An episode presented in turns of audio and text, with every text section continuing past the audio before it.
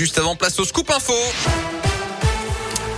Et c'est avec Philippe. Bonjour Philippe. Ouais, c'est Gaëtan, mais il n'y a pas de souci Yannick. Bonjour à toutes et à tous. On débute avec vos conditions de circulation et ça se passe bien actuellement sur les grands axes de l'agglo. Pas de difficultés particulières à vous signaler. À la une, la guerre des chiffres en pleine journée de mobilisation contre les protocoles sanitaires dans les écoles. 62% des personnels de collège et de lycée sont en grève ce jeudi, selon le syndicat SNES FSU. Le ministère de l'Éducation nationale parle, lui, de seulement 23% d'enseignants grévistes dans le second degré, 38% en primaire, alors que le rassemblement est fixé à 14 tout à l'heure. Manifestation à Lyon devant le rectorat rue de Marseille dans le 7e arrondissement. Et vous êtes prêts d'ailleurs de 7 auditeurs sur 10 à soutenir cette mobilisation dans l'éducation nationale. C'est la tendance de notre question du jour sur radioscoop.com. Dans ce contexte, les derniers débats au Parlement avec cette commission mixte paritaire qui se réunit cet après-midi pour que députés et sénateurs s'entendent sur une version commune du projet de loi sur le passe vaccinal après le vote au Sénat hier. En attendant encore un record, près de 12 millions de tests ont été réalisés la semaine dernière en France, chiffre dévoilé ce matin par le ministère de la Santé. C'est du jamais vu depuis le début de la pandémie. Dans l'actu également, Christiane Taubira pourrait déclarer sa candidature à la présidentielle chez nous samedi. L'ancienne ministre de la Justice pourrait l'officialiser à Lyon. Elle va en tout cas prononcer une déclaration dans le quartier de la Croix-Rousse à l'occasion d'un rassemblement de, militants pour l'Union de la gauche.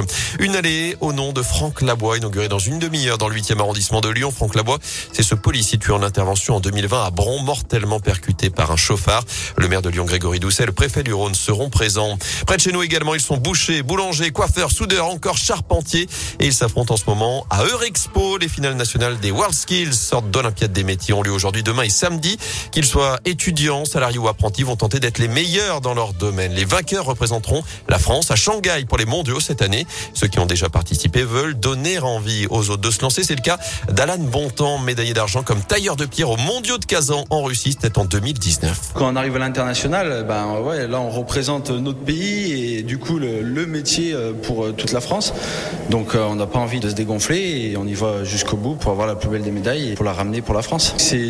Magnifique aventure humaine et professionnelle. Et de toute façon, même si on est très stressé, qu'on n'a pas confiance en soi, il faut se lancer et il faut tout donner. Et même si on ramène pas de médaille, on, on en ressort meilleur. Et que vous soyez apprenti, salarié ou étudiant, vous pouvez vous inscrire pour l'édition 2024 dont la finale internationale aura lieu à Lyon à condition d'avoir moins de 23 ans. C'est la polémique du moment. On en parlait dans la terre, la pierre et vous. Cette baguette de pain à 29 centimes, initiative de Leclerc pour défendre le pouvoir d'achat des Français selon l'enseigne, ce qui attise la colère des agriculteurs, des acteurs de la filière du blé évidemment des boulangers qui dénoncent une concurrence déloyale alors que le cours des céréales et les coûts de production ne cessent d'augmenter, plus 30% en un an pour le blé.